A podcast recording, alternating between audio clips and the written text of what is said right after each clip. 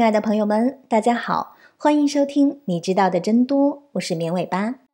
我们的节目是每周一到周五的晚上七点准时更新，大家可以在喜马拉雅、荔枝等音频平台收听，也欢迎大家添加绵尾巴的微信投稿和建议，二七七五零六五三零等你来哦。温柔应该是什么样子的呢？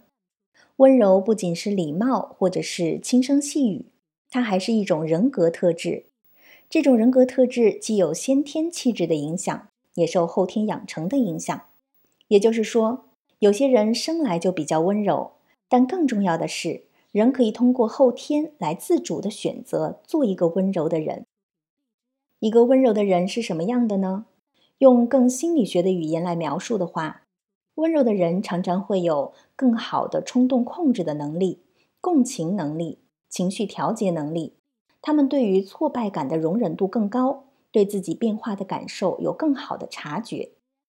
他们因此在人际关系中能够更少的陷入僵局。他们能够意识到自己的感受到底是什么，而不会让激烈的情绪使自己失控，更少做出一些冲动和破坏性的举动。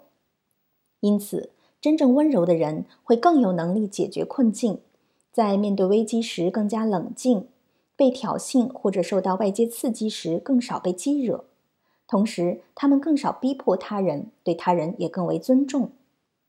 举个例子来说，当两个人发生冲突，一个不温柔的人可能会发泄自己的负面情绪，或者是做出伤害性的发言或行动，而一个温柔的人，即便也感受到强烈的负面情绪。但他仍然会留出一部分的精力来自我监督，选择更合适的、温柔的、更有利于解决问题和关系深化的方式来表达自己。温柔不是没有自己的想法、乖顺、被动或者无力，这是对温柔最常见的误解。在有冲突的、有挑战的人际场景中，一个温柔的人完全可能有自己坚定的立场。但他呈现自身立场的方式是温柔的。他们在这样的场合中，能够表现出一种对自我的意志力和对情境的觉察力。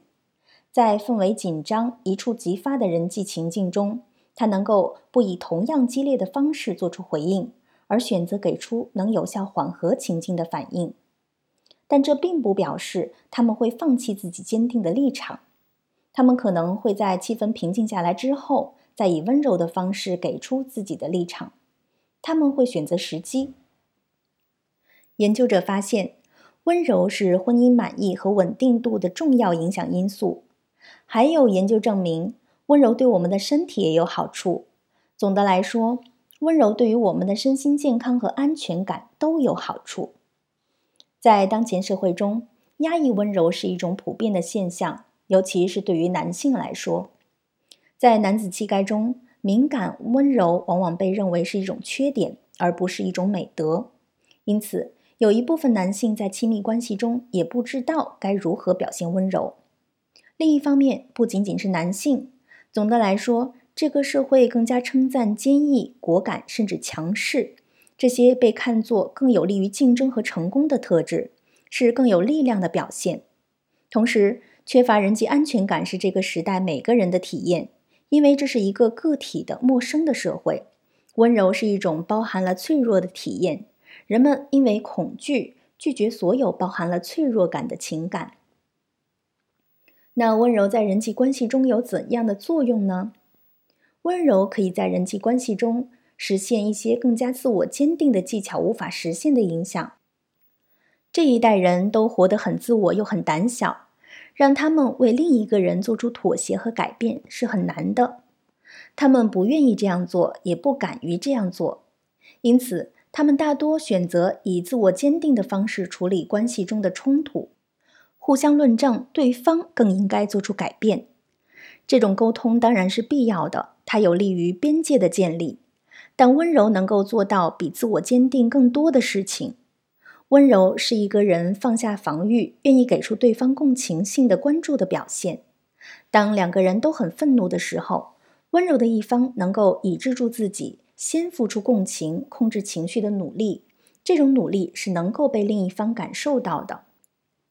温柔本身就是一种付出型的状态，它能够为关系中的另一方做出榜样，通过给人际关系中的另一方带来安全感，从而令其更容易敞开心扉，放下防御，展露真实的自我，从而使你们之间的连接变得更深刻、更透彻、更坚韧。温柔可以在两个人之间流动。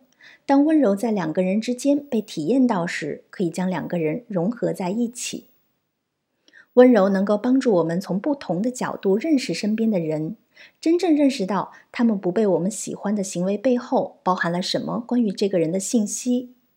温柔还让双方更信任对方的善意，从而更愿意为关系做出共同的努力。温柔是接纳，是相信，是出于关怀而为对方做出的自我意志。当我们在日常生活中践行温柔，它拥有改变关系状态的巨大能量。因此，我们可以说，在人际关系中，温柔远比强硬来得更有力量。它能够帮你更好地向关系中的其他人输出你的立场，也更能影响到对方，感染他，让他变得和你一样，愿意为关系做出努力。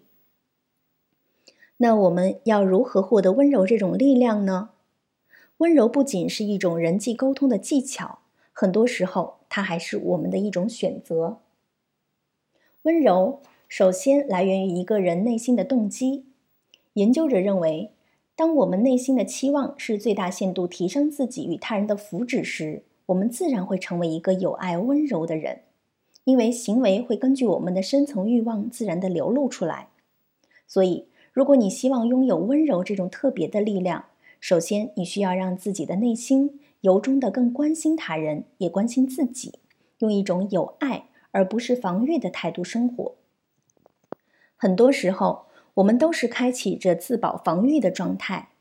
比起去想着我能做什么让自己和他人感受更好，我们更多是想着我能做什么避免他人伤害到我，行为也就自然受到了影响。在人际关系中。我们常常试图通过愤怒、指责、歧视来获得暂时性的掌控感，迫不及待地伤害对方，以避免自己成为被伤害的那一方。也就是说，如果你想拥有温柔这种力量，你要主动选择成为一个温柔的人。此外，你需要在日常生活中练习感恩，感恩能让一个人保持温柔。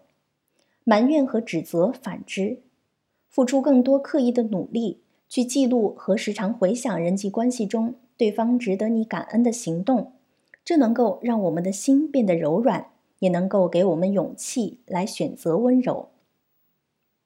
最后，温柔和正念之间也存在着密不可分的关系。温柔来自于对自身的理解、对他人的关怀和良好的情绪调节与冲动控制能力，而正念可以增强这一系列的能力，对对方保持一种好奇。去了解他的想法、感情、情绪真实的内涵等，而不是对他持有一种控制的态度，要求他与自己的想法保持一致。这种不含批判的观察、不带假设的了解的态度，就是我们在正念中练习的。同样，当你感受到负面情绪的时候，讨论它，用温柔的态度表达它，而不是用行动发泄它，一样是我们在正念中可以练习的技能。最后，希望我们每一个渴望变得温柔的人都始终记住：没有什么比温柔更有力量，也没有什么比真正的力量更温柔。好的，以上就是本期节目的全部内容了，感谢大家的收听，我们下期节目再见吧，拜拜。情到让人想哭的模样每颗笑容都是一束光。干净到让人想哭的模样，怎么会？